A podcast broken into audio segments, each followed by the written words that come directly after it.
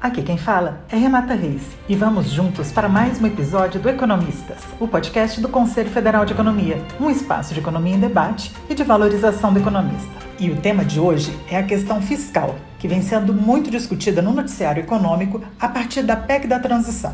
A proposta de emenda constitucional prevê que sejam retirados do teto de gastos os valores necessários para o pagamento do Bolsa Família e de um pacote de investimentos federais em obras públicas e compra de equipamentos. A partir da discussão da PEC, o novo governo tem sido questionado acerca da responsabilidade fiscal. E quem nos fala a respeito é o economista Ladislau Doubo, professor titular da PUC São Paulo. Está se fazendo um grande caso em torno é, dos 198 bi que são necessários para assegurar, para remediar, digamos, a situação catastrófica. Nós temos 33 milhões de pessoas passando fome, 125 milhões em segurança alimentar. O país está com a economia é, parada. O último ano que crescemos foi 2013, crescemos 3%, né? Temos esse caos, mas o discurso é que, meu Deus, 198 bi é, para os pobres, né? Isso é 2% do PIB, gente. Se eu pego, por exemplo, só o serviço da dívida pública, que vai rigorosamente para os mesmos, lá para o 1% lá de cima. O serviço da, da dívida pública é dinheiro nosso, dos nossos impostos que vão ser transferidos para esses grupos. São juros sobre a dívida pública, vão passar de 500 bi. 500 bi é 5% do PIB. Os subsídios para esses diversos grupos estão acima de 500 bi, outros 5%. A evasão fiscal calculada pelo Sindicato de Profissionais da Fazenda, o Simprofaz, é da ordem de 570 bi, quase 6% do PIB tá? já estamos em 15. Se vocês pegam os juros sobre pessoa física e empresas, é gigantesco o dreno. Confederação Nacional do Comércio fez o levantamento da, do endividamento das famílias. Nós temos 80% das famílias estão é, atoladas em dívida, 30% é, dessas famílias estão em bancarrota. Sabe o que? Se quebrou as famílias. Em vez de usar o dinheiro para financiar o consumo no sentido sério de dinamizar a economia pela base, de financiar investimento, de financiar infraestruturas. Né? Dizer que o teto de gastos protege-nos né, dos desequilíbrios fiscais, quando o dinheiro está indo todo para outro lado, né? o dinheiro não está indo para a saúde, para a educação, para a infraestrutura, para investimento produtivo, para apoio à pequena e média empresa. Está indo tudo para os mesmos grupos nacionais e internacionais em termos de juros, eh, de dividendos, diversas formas de evasão. Todo conceito que, em nome de responsabilidade fiscal, estão dizendo que não se pode dar dinheiro para os pobres, isso aí simplesmente é uma farsa. O teto de gastos foi estabelecido em 2016 pela Emenda Constitucional 95. Desde então, sua eficácia vem sendo muito questionada, uma vez que, com alguma frequência, são discutidas propostas de gastos fora do teto. Alguns exemplos de medidas para aprovar gastos fora do teto foram a PEC emergencial e a PEC dos precatórios. Ao longo dos anos, o COFECON tem sido um crítico do teto de gastos, em nota oficial, questionando se cortes de gastos públicos resolvem todos os problemas econômicos, o COFECOM apontava um defeito na origem da proposta. A justificativa da PEC comparava o orçamento público ao orçamento familiar, e existem muitas diferenças entre ambos. Entre elas, o fato de que uma parte do gasto público retorna na forma de tributos, quem nos fala mais sobre essas diferenças é a economista Denise Gentil, professora da Universidade Federal do Rio de Janeiro. Essa analogia é incabível.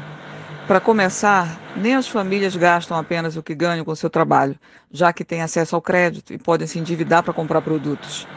Se uma família acumula dívidas, terá eventualmente que cortar nas contas da casa para pagar os credores. Mas o mesmo não vale para o governo. Pode valer para estados e municípios, mas não para o governo federal. Antes de mais nada, o governo federal emite a sua própria moeda e, portanto, ele pode gastar mais do que arrecada. Não há restrições para um governo que emite uma moeda que só ele cria. Portanto, de partida, podemos dizer que o Estado não tem restrições financeiras porque emite moeda. Isso significa que pode fazer emissões sem limites? Não. O governo pode emitir moeda até o limite em que não pressione a capacidade produtiva real da economia, ou seja, desde que tenha mão de obra desempregada e capacidade produtiva física ociosa, porque assim será possível aumentar a oferta de bens e serviços. Para o economista e conselheiro federal Júlio Miragaia, a saída do quadro de déficit fiscal passa pelo crescimento da economia. Essa questão do equilíbrio fiscal é, é importante, né? Porque é, é, fundamental entender isso a partir da, da retomada do crescimento econômico. Né? Quando você tem uma economia estagnada, e é o caso do Brasil desde, vamos fazer 10 anos, né? desde 2014, é, você tem uma situação fiscal muito difícil, porque a geração de receita, que é um, uma, uma, a ponta do, do, desse, dessa relação, né, ela fica comprometida. Né? Uma economia estagnada é uma economia que não está gerando receita né, para o próprio Estado.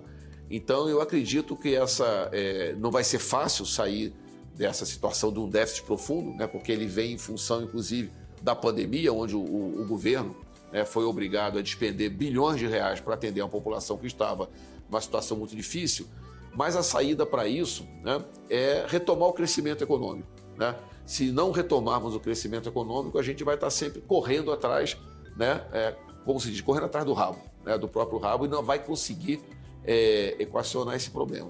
E a necessidade de fazer a economia brasileira voltar a crescer passa pelos investimentos. Ao longo dos últimos anos, a taxa de investimento tem sido um dos pontos fracos do PIB brasileiro. E a economista Denise Gentil aponta que é o investimento público que puxa o investimento privado. Entendida a ideia de que quando há necessidade aparece o dinheiro e o espaço fiscal é gerado, então é preciso elevarmos a taxa de investimento da economia brasileira. E para isso, o mecanismo mais importante é o investimento público, porque é o investimento público que puxa o investimento privado. Nesse sentido, a prioridade precisa ser o aumento imediato do investimento na saúde pública, no saneamento básico, na retomada de obras paradas, na infraestrutura ligada à mobilidade urbana, na recuperação da capacidade de investimento da Petrobras, na descarbonização da economia. Por último, é preciso restabelecer o papel dos bancos públicos, principalmente do BNDES, no financiamento do investimento para a modernização do parque industrial brasileiro, assim como das exportações de manufaturados. Agora, é imprescindível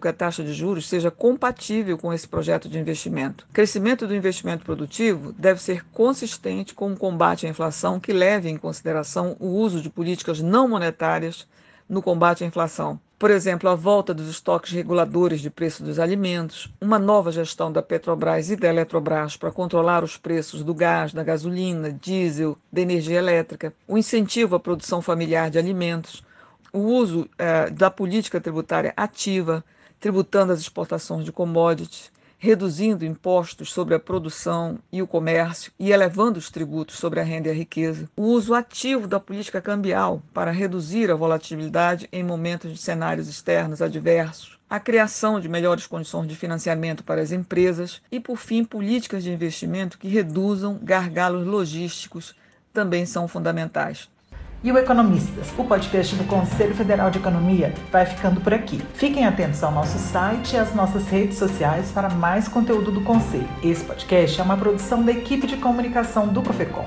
Eu sou Renata Reis, muito obrigada.